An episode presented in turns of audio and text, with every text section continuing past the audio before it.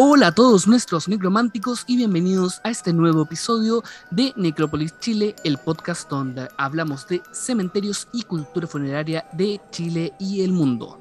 Mi nombre es Gonzalo Orellana y como todos saben, mi coanimadora es Fabiola Cepeda, más conocida como Crónicas-Necróticas a través de Instagram quien por desgracia no me va a poder acompañar en este episodio por unas urgencias que tuvo a última hora, así que no, no pudo asistir a nuestra grabación. Pero esto no significa que voy a estar solo en este episodio.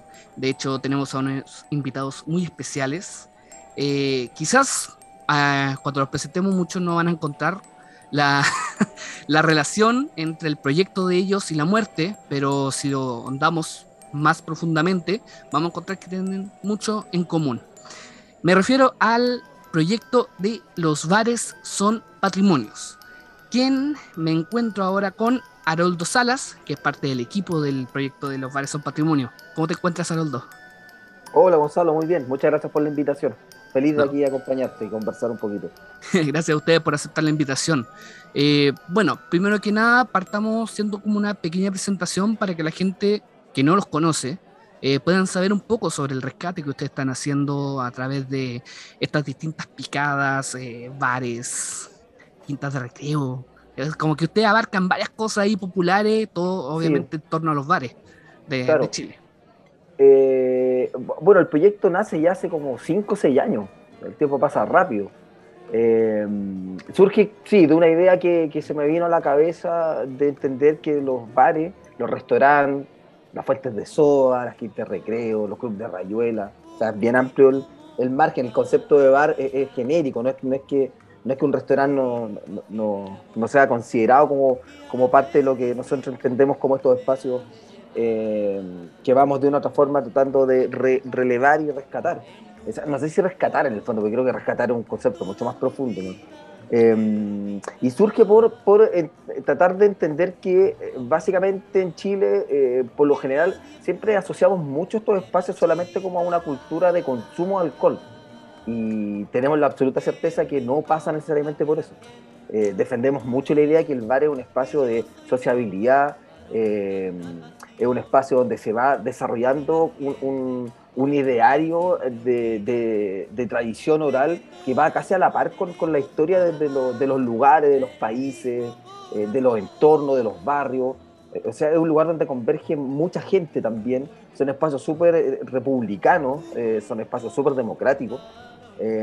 y de una otra forma, en Chile muchas cosas relevantes han surgido en los bares. Y vuelvo a reiterar el concepto de que no solamente un espacio donde la gente se va a embriagar, quizás los últimos años, eh, la forma de consumo que tenemos también en, nuestro país, también se han extendido también a los bares. Hoy día mucha gente busca una calidad en la atención, que, una innovación, sofisticación, y que es válido también, ¿ya? Pero también pensamos que es casi como ya la cultura del mall a los bares.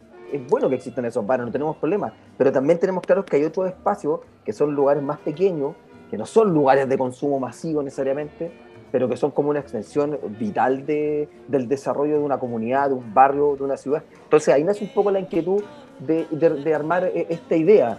Eh, partió, claro, con un Instagram, eh, hicimos un fanpage y de a poco ya le empezamos a dar como más carne a través de realizaciones más audiovisuales, un poco más trabajadas.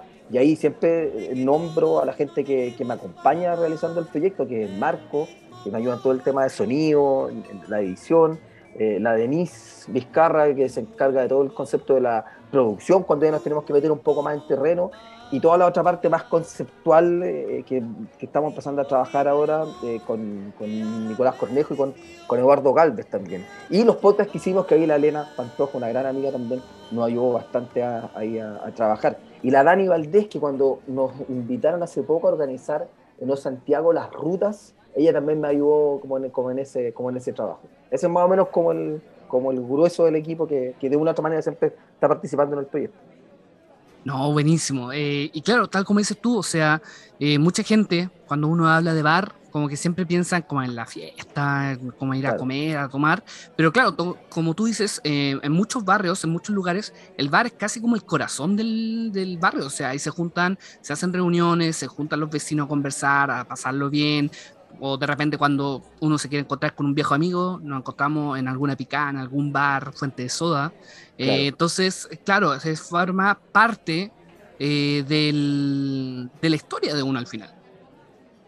Sí, pues totalmente. Uno, yo siempre digo, he tenido la fortuna porque para mí siempre va a ser su, eh, va a ser súper súper potente y, es de un, agradecimiento constante la posibilidad de viajar. Y en otras ciudades donde he tenido la oportunidad de, ver esta vinculación es, es, muy fuerte. E, e, e, esta idea de que el bar es casi como la extensión muchas veces de las casas, en ciudades donde quizás no hay casas tan grandes con patio, los bares pasan a ser también como una especie de, jardín, de, un punto de encuentro donde la gente convive a diario, no necesariamente los bares están llenos en la noche sea, puede en la tarde, hay gente que celebra los cumpleaños. Una ciudad que tenemos muy cerca como Buenos Aires tiene toda una cultura del café, que, es un lugar donde se conversa, donde mucha gente va a almorzar, las parrillas en Buenos Aires, que van los domingos a la familia. O sea, hay una cultura bien potente en, en ese sentido y una de las cosas que tratamos de empezar como a, como a rescatar y de, ver cómo se, cómo se desarrolla esto en Chile. Pues. Y ahí empezamos a sorprendernos con muchos lugares que cada día nos sorprenden eh, gratamente. Pues, no, están solamente los lugares emblemáticos que uno conoce, donde el, el, bar de moda, el carrete en la noche, que, insisto, eh, es súper válido que exista y feliz de que existan la mayor cantidad de lugares posibles en ese sentido. Sí, ¿no? y llega a llamar la atención eh, el nivel de la conexión que tiene con la comunidad, porque es muy común, por ejemplo, en bares, fuentes de soda del sur de Chile, que uno se encuentra, por ejemplo, trofeos. ¿Por qué hacen torneos de, de, tejo, hacen torneos de fútbol? Bueno, muy conocido aquí en Macul, donde vivo yo, eh, las pipas de Macul, que ahí tienen los trofeos del equipo de fútbol La Estrella de Macul, ¿no? Que ahí pasan los torneos, hacen las reuniones del equipo y todo eso. Entonces también eso llama mucho la atención, que va mucho más allá de la función que uno pensaría de un, de un bar, ¿no? Que generalmente, tal como hemos estado hablando recién, como que va más allá de solamente servirse un trago, llegar, tomar y irse. a propósito de las, de las pipas, me acuerdo, los viernes son muy entretenidos en ese, en, en, ese local. Y a mí me llama la, la, atención, y siempre se lo he comentado a la gente ahí a través del Instagram eh, particularmente, de la cercanía que ellos tienen con los parroquianos, como que son súper cariñosos con la gente que los visita generalmente los viernes. Ellos como que tienen una, una, alta actividad los días viernes y uno ve que hay muchos señores, señoras que van y que es como un espacio de reunión que, claro, va más allá de necesariamente ir a tomarse, ir a tomarse un trago, no. Entonces me llama, a propósito que nombraste la, la, las pipas, em, creo que tiene eso. Es una de las cosas que, que, a mí me gusta mucho, este sentido como de pertenencia que, que los lugares van eh, adquiriendo a través de los mismos parroquianos que le van dando vida. Es como una, una sinergia de, ida y vuelta.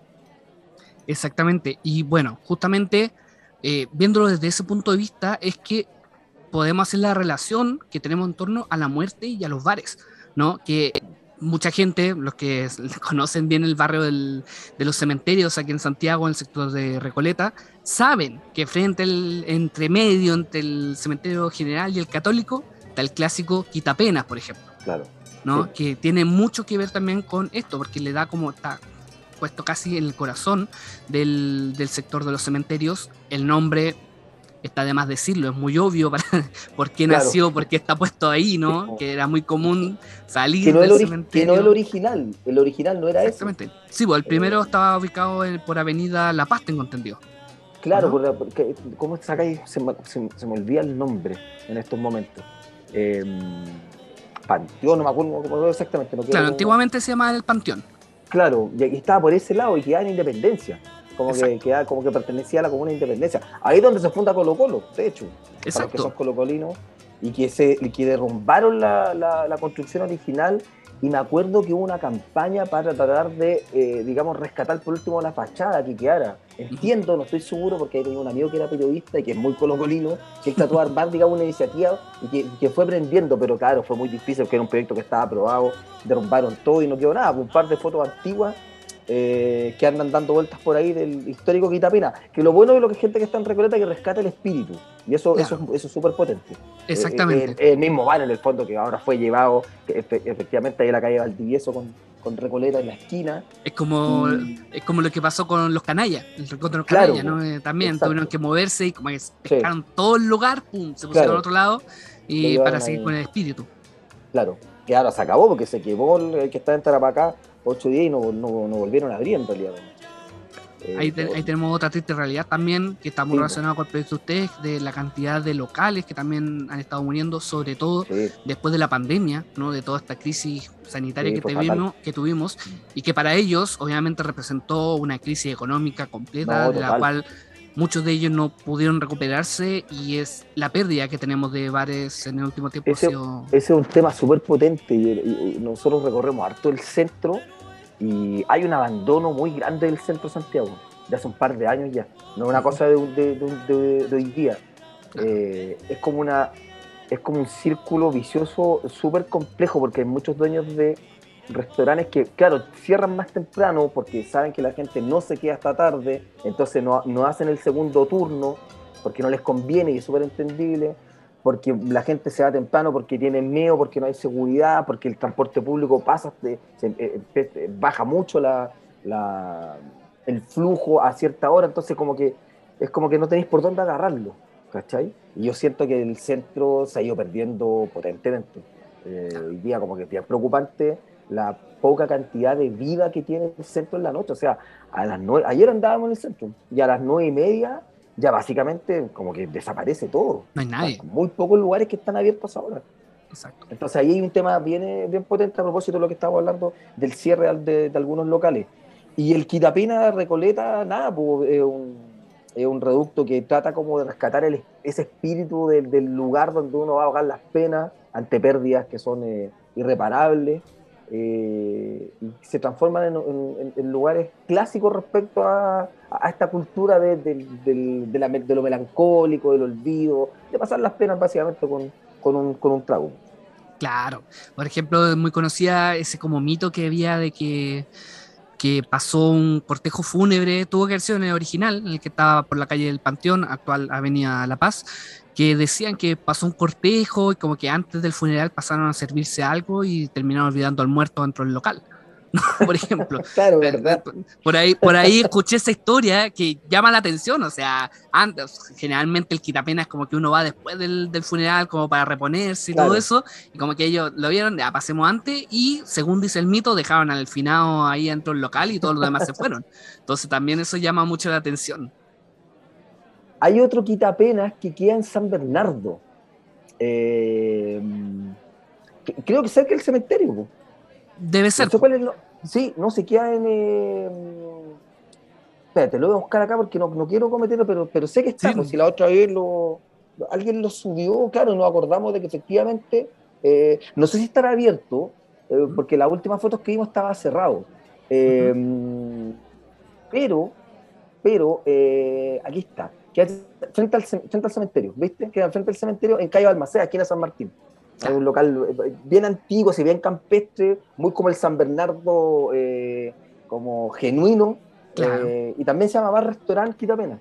Exacto, y tampoco, justamente por eso, tampoco son los únicos Quitapena, porque, bueno, eh, hace un tiempo atrás a mí me tocó estar en el norte, en Antofagasta, fui a recorrer el cementerio y yo le envié fotos de un cementerio, de, un local, un otro quitapena que está justamente al frente del cementerio también. Exactamente, tú enviaste esa foto, me acuerdo. Exactamente, entonces también ahí llegamos a, la, a esa relación que generalmente en algunos pueblos chicos hay un bar o hay un lugar especial donde la gente pasa después de los funerales a pasar las penas. Entonces, eso también significa mucho de la función que, representan estos lugares para la gente. No, totalmente. Pues sí, eh, claro, debe haber una cantidad interminable de, de, quitapena en Chile. Eh, claro, el más simbólico es porque es el cementerio general y que el cementerio más importante de, Santiago.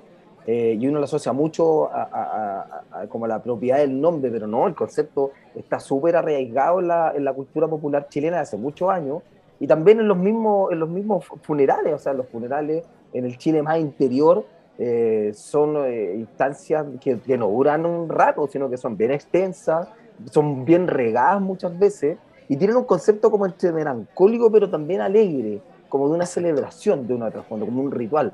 Que no necesariamente este sentido como muy, muy complejo que tenemos frente a la muerte también. Pues, como que, le, como que hay, hay, hay, mucho miedo, hay mucho respeto, lejanía, como que es medio tabú el tema.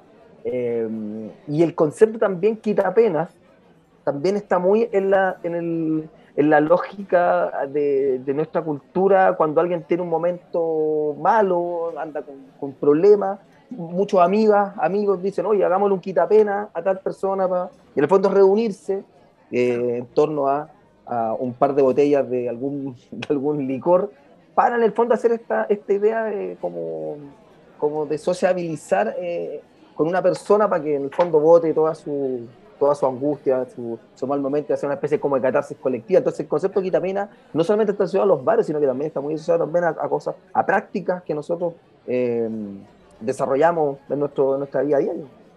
Exactamente, tal como mencionabas tú, o sea, eh, es muy conocido los funerales en el sur de Chile y algunos también en el norte, que también son, son muy conocidos, que son como bien regados, por así decirlo, de trago, de distintos tipos de, de brebajes que se preparan, de, de, comida, que es casi como una celebración a la vida de la persona más que eh, una, un sufrimiento, una pena ante la claro. pérdida de, de, la, de las mismas. Entonces también llama mucho la atención y justamente es en este mundo donde nace, por ejemplo, un trago que es casi exclusivo de los velorios, que es el gloriado. Claro, ¿no? de hecho, ¿verdad? Es, es, es, un trago que es como casi claro. exclusivo para ese uso o para el primero de noviembre, pero es como que tiene mm. toda este, esta esfera, este uso que es casi exclusivamente eh, al ritual de la muerte. Claro, ¿verdad? Mira, no me puesto a pensar que efectivamente un trago que se da como básicamente en esa instancia. ¿no? O sea, se puede, digamos, puede, puede existir en, en, otro, en otro momento, pero como que está el concepto muy enraiz, enraizado, el gloriado, que básicamente es para un funeral. Pues. Exactamente, bueno, el mismo Chris Salazar, que lo ha ayudado a usted en el podcast sí, y en algunas investigaciones, eh, tiene una publicación en la que habla un poco del rescate, el asunto de la, del gloriado, que ya partiendo con el nombre, eh, sí. está relacionado con la muerte, que son como una de las primeras oraciones que se hace, el nombre del Padre, del Hijo, del Espíritu Santo, del Señor, y de ahí claro. viene el gloriado. Y ya de ahí todo eso que es la preparación, bueno, para los que no conocen, los que no son de Chile, es una preparación a base de aguardiente, azúcar, eh, ¿qué es lo que más tenía? Clavos de olor, claro, eh, clavo puede tener limón o... Eh, naranja le naranja ¿no? tengo entendido sí. que es naranja sí. que le echan y todo esto se mezcla y en algunos lugares se sirve tibio muy parecido al navegado claro eh, y se sirve tibio para obviamente para acompañar la noche del velorio y parece que los deja a todos muy prendidos. Sí, de otra forma tiene como esa idea de, entiendo, no estoy seguro, eh, que también tiene esa idea de lo que tú decís, como mantener en vela. Exacto. Es como un poco esa idea de, de, de mantenerte como bien durante un de, trayectos largos y, y, también como los ánimos no son muy buenos, uno físicamente anda, sobre, sobre todo la, lo, los familiares eh, cercanos, directos, también está como esa idea de, que, de, subir un poco el, el, eh, el como el ánimo corporal, ¿cachai? Porque uno anda como bien bajo de defensa y todo el cuento cuando en situaciones como, como, como de ese tipo. Y, y, y, claro, y el aguardiente, siempre el aguardiente es como un, eh, es, un, es un licor muy, muy eh, enraizado en nuestra cultura, como que sobre todo la cultura popular. Exacto. Claro, no es muy popular hoy en día, digamos, en las generaciones más jóvenes y en los bares que uno generalmente va, pero en el, en el campo, en el sur, el aguardiente sigue siendo un trago como pilar fundamental de muchas preparaciones. Pues. Exacto, exactamente. Exactamente, entonces eso también llama mucho la atención eh, del uso, por así decirlo, que le da la gente a todos estos espacios de la muerte y también esa conexión, yo creo, casi mística que, que le encuentran a el trago, a tomar algo, una preparación que tiene claro. ya su nombre en base a la muerte, eh, que se ocupa casi exclusivamente para esto. O sea, ya no, no a, a, a, propósito de, del, del, concepto de la muerte en los bares, eh, nos pasó grabando eh, uno de los muchos mini documentales que, que hemos ido subiendo al Instagram, que también están en el canal de YouTube, eh, en, el, en el bar, en la cantina Chiloé, que, que hay en Franklin, en la calle Chiloé. Uh -huh. ahí grabamos con Don Hernán. Nos, nos costó que, que, que accediera, digamos, a, a, a, que lo grabásemos a él y que grabásemos local. Un, siempre lo cuento, un trabajo fue bastante arduo. Estuvimos varios meses yéndolo a visitar, conversando. Generar algo que, para nosotros es, fundamental, que es la confianza. Y es súper válido porque son sus espacios, son de ellos. O sea, uno es casi como un invasor de estos, de estos espacios. Entonces, yo nunca tuve problema en el fondo como de, esperar que, de que él accediera que, a contarnos la historia. Eh, incluso en un momento estaba como resignado, dije, está bien, si no quiere contarla, ningún, problema, vamos a seguir viniendo igual porque el, porque el bar nos, nos gusta harto. Pero ya, nos contó la historia, grabamos, habíamos terminado de grabar. Eh, desmontamos la cámara, a pesar que tampoco somos muy aparatosos para grabar, como que somos muy, nos, gusta ser súper poco invasivos con eso. Y de repente hay una, había una foto un caballero arriba y yo de la nada le pregunto a Don Hernández quién era. Y ahí nos cuenta una historia y dije, no, o sea, ¿cómo no nos va a contar esta? Y básicamente era un parroquiano el lugar, eh, de apellido Cerey, siempre se me olvida el nombre. Eh, Hernán creo que también se llamaba, no sé. Y que iba mucho, era viudo, era un tipo muy solo, me decía Hernán, él iba constantemente al bar y un día domingo en la mañana se estaba tomando, no me acuerdo qué cosa, era una cerveza, un vino, y le da un infarto y se muere ahí. Se muere dentro del bar. Y como era un tipo muy solo, y esto es una de las cosas como más, más, más bonitas que yo creo que, que hemos escuchado como dentro de las cientos de, historias que hemos ido recopilando en todo, este tiempo, es que los mismos parroquianos le hicieron el, velorio, eh, el cortejo fúnebre, o sea, ellos se encargaron y ahí uno se da cuenta que efectivamente pasa a ser una familia. Se les va uno de los, de los, de los se va uno de la familia. Eh, y ellos hicieron el cortejo, pararon ahí frente al, local, y Hernán me mostró una foto, efectivamente estaban ahí en el, hicieron las fotos del velorio, y claro, después hicieron el quitapena de, recordando este caballero y, la mejor forma de recordarlo fue colocar una foto ahí que está dentro de muchas fotos que hay en el, que en el barco, bien, objetos bien antiguos y un cuadro de Elvis Presley, porque de es fanático de Elvis Presley. Eh, estaba la foto de, este parroquiano. Eh, que se murió en el bar, o sea, no es que, no es que se haya muerto, se murió en, el lugar.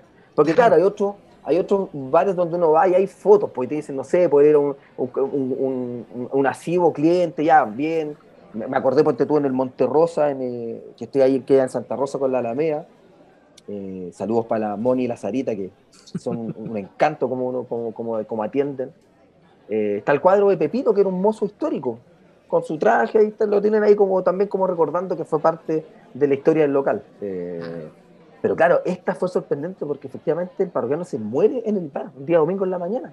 Donde dan cuenta la historia en el, en el, mini documental de, a propósito de, de, la muerte y los bares, me acordé de esa, de, esa anécdota, que fue bien particular, nos dejó como bien, bien como para adentro cuando la contó.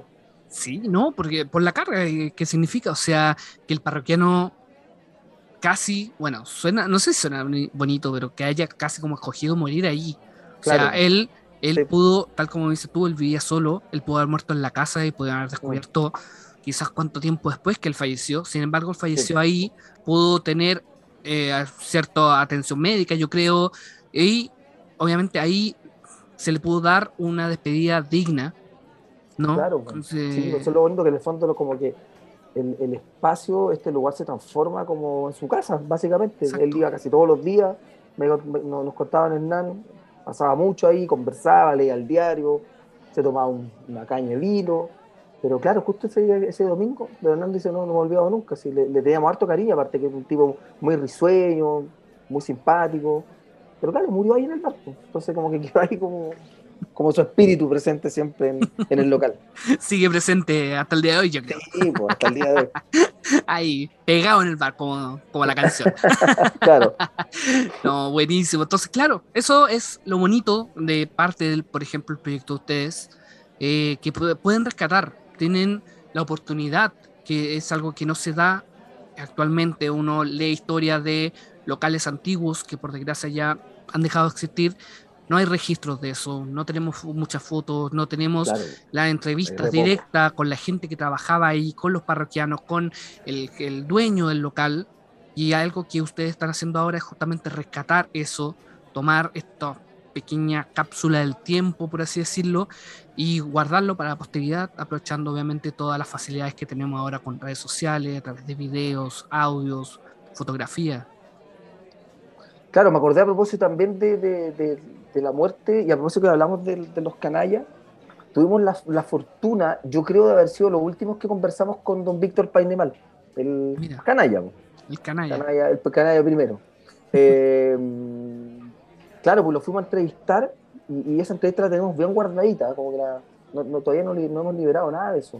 Eh, y eh, claro, ahí hablamos un poquito sobre, sobre, sobre, la, sobre varias cosas y ahí también algo como que, como que hablamos con, con don Víctor, que ella se sentía medio cansado, tenía, una, tenía problemas a la vista bastante grandes ya.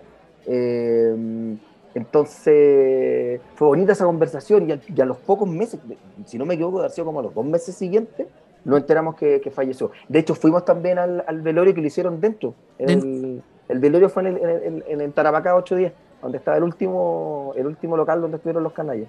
Ahí Exacto. fueron como, no, no, me acuerdo si fue un día o dos días que tuvieron ahí el, el, el velorio. Ahí está, nosotros fuimos, claro, ahí no, no tomamos fotos, no grabamos nada, porque, porque no, no, corresponde lo más mínimo, pero ahí conversamos un poco con la hija, con la Karim Painemal, que, la, que, la, que entiendo que es la que trató de seguir con el legado. Ellos siguieron atendiendo, pero claro, después se quemó un sábado en la noche en dudosas eh, circunstancias, según ellos mismos nos contaron, porque entiendo que hay una presión inmobiliaria bien fuerte en toda esa zona.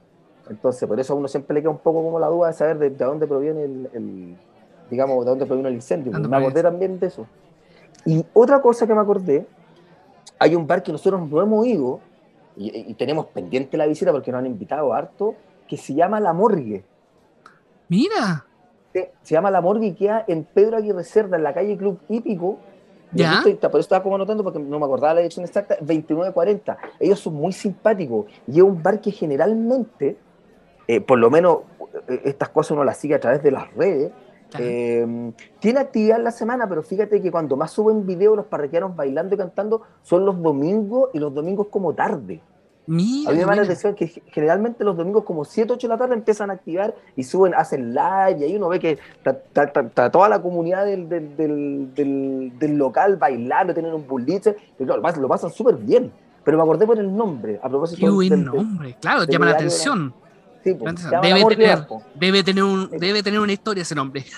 Claro, yo no, yo no ido, entonces tengo como, yo sé que tenemos pendiente, nos han invitado varias veces, está, está pendiente la, la visita a, a, a, verlo, pero también me intriga, porque también está en un lugar donde no hay bares, pues no, no es una zona de bares, es como claro. en ese sector de la calle Culípico es muy residencial, pero este, este local está, está ahí, me acordé a propósito del, del nombre.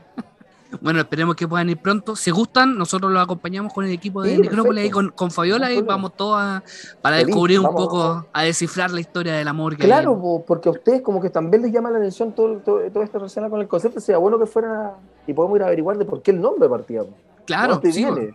Exacto, si por ejemplo con Fabiola, nosotros de todas las investigaciones que hacemos en el cementerio, es muy común que, porque nosotros pasamos mañanas y tarde entera en el cementerio, salimos del cementerio y nos vamos al frente al Quitapena a comer algo. ¿sí? Entonces, claro. entonces, nosotros ya pasamos a ser casi la parte cazuela. de los parroquianos de ahí. Exactamente. Yo, es muy rico, es muy rico. Yo personalmente me gustan los sándwiches de ahí, son ya. exquisitos, pero no, nosotros cuando podemos pasamos para allá. Eh, de hecho, en el último tour, eh, perdón, el tour que tuvimos hace poco en marzo, con ¿Ya? unos ganadores que hicimos aquí de, de, un concurso, un sorteo que hicimos a través de Instagram. Eh, le hicimos un tour al, adentro del cementerio general y terminamos comiendo en. No, claro. En el Quitapena. Entonces, ahí era como para cerrar así con, con todo y, y algo que a nosotros no, nos encanta mucho. Eh, con Fabiola al principio de año, para concretar todo lo que las ideas que teníamos para este año, lo hicimos en el Quitapena con un jarro de Borgoña exquisito. Muy bien. Sí, maravilloso el, el Quitapena, gran lugar, mucha historia también, pues histórico. Exacto, y generalmente muy, muy, buena música también. Sí, no, y buena atención, toda la, decoración también es bonita, ¿no? Es un, un, un, gran local, a mí me gusta harto. Eh, para finalizar el tema del amor, busque lo tiene en Instagram, y el avatar es como una calavera. Buena. La Morgue Bar. Buenísimo, ya los vamos a seguir ahí para, para saber más de, y ojo los domingos en la noche, acuérdate cuando lo empecé a seguir y la gente que, lo, que se lo empiezan a seguir la, se, se, activa mucho los domingos en la noche. A mí me llama mucho la atención eso. No, sí. buenísimo, buenísimo. Bueno, ya nos estamos quedando sin tiempo, estamos ya terminando este episodio. Eh, Haroldo, de verdad, muchas gracias por venir. Por compartir el proyecto con nosotros, hablar de estas pequeñas historias que ustedes tienen, por ejemplo, con este parroquiano que falleció en, el bar o otras tantas, eh, que nosotros estamos seguros que mucha gente también la aprecia y realmente esperamos que el proyecto de ustedes siga avanzando y sigan recorriendo todos estos espacios de, los bares, Quinta Recreo, Fuente de Sodas, todos estos espacios preciosos que tenemos a lo largo de Chile. Sí, pues no, gracias por la invitación, pues también felicitarte a ti porque ha sido una pega de rescate súper potente también, eres uno eh, grandes seguidores del proyecto, siempre nos hay tirado muy buena onda, hay colaborado también con muchas imágenes, con datos, así que no, feliz. pues. Fíjate que, y a propósito lo último, antes que se nos haga el tiempo, respecto al concepto también de la muerte, muchos de estos bares también mueren porque no hay traspaso generacional. Cuando se mueren los dueños actuales, los hijos muy pocas veces como que toman la posta, entonces es como el concepto triste que se muere el dueño o la dueña y se muere el bar, hasta ahí llega. Me acordé del, del, Marabú, un, bar como una joya perdida ahí en Las Condes, que uno decía, ¿por qué hay un bar de esto en Las Condes? No, hay nada prejuicioso ni, mucho menos, pero era como bien particular. Y don Arturo, claro, falleció don Arturo y el bar se acabó. Y era un bar maravilloso el, el, el Marabú. Gran, gran bar. Increíble. Así que eso, pues, millón de gracias por la invitación. Cuando gusten. no, gracias a ustedes. Y como digo, ahí la invitación está, está cuando quieran ir a, la que nosotros nos, nos unimos y vamos, vamos juntos ahí como equipo. no problema. a recorrer. Ay, por Dios. Y bueno, eh, las redes sociales de ustedes, eh, la página ah, web. Eh, sí, pues, los bares son patrimonio, que nos hackearon el primer Instagram, que eran los bares con dos S, ahora los bares son patrimonio todo de corrido. Y también en, YouTube, el canal de YouTube, los bares son patrimonio. En Twitter también, que lo activamos hace poco y empezó a ir súper bien en Twitter. También los bares son patrimonio, uno busca y ahí aparecen siempre el nombre genérico. Los bares son patrimonio en Facebook y la página www.losbaresonpatrimonio.cl. Sí, perfecto. Así que ahí están todos invitados a seguir el proyecto de los bares son patrimonio de todo este gran equipo. Y también, obviamente, nos pueden seguir a nosotros a través de nuestras eh, páginas. Eh, mi página, Gonzalo o Hidalgo, a través de Instagram. Fabiola con su proyecto de crónicas-necróticas, donde está subiendo siempre sus investigaciones nuestras redes sociales del podcast arroba necrópolis chilepod a través de Instagram www.necropolischile.com .cl a través de nuestro sitio web y en Facebook también nos pueden encontrar como Necrópolis Chile Podcast. Así que ahí estaríamos ya finalizando este episodio. Nuevamente, Araldo, muchas gracias por participar. Estaremos atentos ahí a todo lo, que venga y nos despedimos a todos nuestros queridos necrománticos. Hasta la próxima vez. Nos vemos.